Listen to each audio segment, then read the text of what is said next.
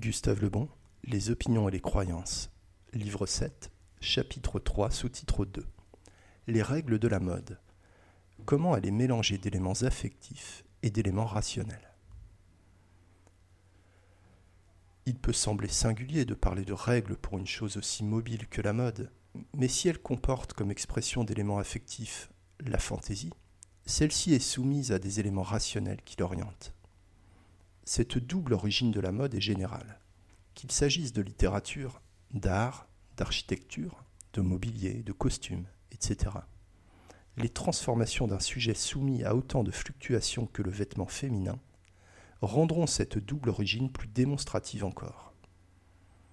Les éléments rationnels rencontrés dans la mode féminine sont conditionnés par les nécessités économiques, les découvertes, les besoins nouveaux, les préoccupations du moment, etc. On observe notamment ces influences dans les changements de costume imposés par l'usage de l'automobile. Avec la vie plus rapide, la femme dut se masculiniser extérieurement pour suivre l'homme dans ses courses vertigineuses sur les grandes routes. Le costume tailleur, d'abord réservé à certains sports, se généralisa dans tout ce qu'il avait de commode et de saillant. Quant aux autres robes, les manches larges des coissages devinrent étroites pour glisser facilement dans les jaquettes. Mais alors, l'œil se trouva choqué par le buste ainsi rétréci. Pour corriger ce défaut, et parce qu'une transformation en appelle une autre, on en vint à dissimuler l'ampleur des jupes afin de laisser les épaules plus larges en affinant la silhouette. Modification qui conduisit à supprimer les poches puis les jupons. La femme, dans son besoin de sentir autour d'elle une atmosphère de désir, souligna cette simplicité de mise par un collant excessif.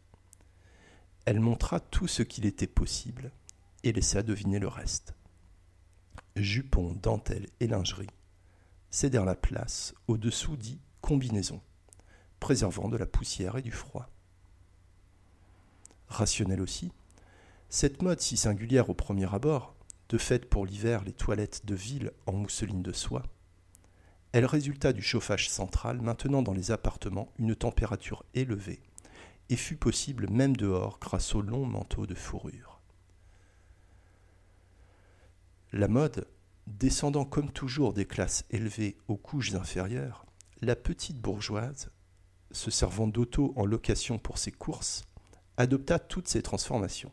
Elle s'enveloppa de manteaux de fourrure économique, et dans son intérieur, grâce au poids à la combustion lente, put vêtir elle aussi des robes légères. Nous venons de montrer les éléments rationnels qui entrent dans la genèse de la mode. Indiquons maintenant ces éléments affectifs. Rappelons tout d'abord que la mode, comme le langage et les religions, est une création collective et non individuelle. Nul ne peut donc l'imposer. On croit généralement, très à tort, que ce sont les couturières, les actrices, les mannequins sur les champs de course qu'il a créés. Certains grands couturiers essayèrent, voici quelques années, de rééditer la crinoline et n'y réussirent pas davantage que récemment pour la jupe culotte. Les prétendus créateurs de mode ne font en réalité que traduire des tendances devenues un désir général, conséquence de certains besoins, certaines idées, certaines préoccupations du moment. Les modes sont évidemment très variables d'une saison à l'autre, mais les fantaisies de leurs créateurs ne peuvent se mouvoir que dans d'assez étroites limites. La mode plaît quand elle frappe, mais ce qui frappe n'a de succès qu'à la condition de ne pas trop s'éloigner de la mode précédente. Les étapes de transformation sont toujours successives, l'œil ne s'adaptant que lentement aux nouveautés, de même qu'il se fatigue très vite des choses vues longtemps. Les raisons précédentes expliquent pourquoi une mode trop originale n'a qu'une durée éphémère. Elle doit s'imposer graduellement.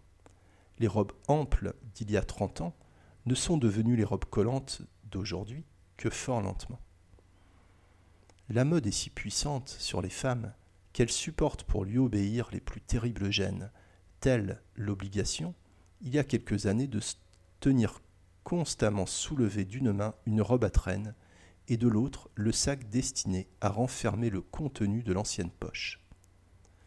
Tel encore le supplice de la marche produit par les robes dites entravées, acceptées pendant de longs mois. Sur ce point, les civilisés rejoignent les sauvages supportant la torture d'un anneau passé dans le nez pour obéir à la mode. Cette obéissance à la mode est une des preuves catégoriques de la puissance de la contagion mentale. La femme la plus indépendante, la plus énergique, la plus ardente à réclamer tous les droits, n'osera jamais prendre celui de porter une robe courte lorsque la mode en, impose une longue, ni mettre une poche à sa jupe quand la mode l'interdit, ni encore boutonner son corsage par devant quand les autres femmes le boutonnent par derrière. La mode ne connaît pas de révolté. L'extrême pauvreté seule peut lui ravir des esclaves. Aucun des dieux du passé ne fut plus respectueusement obéi.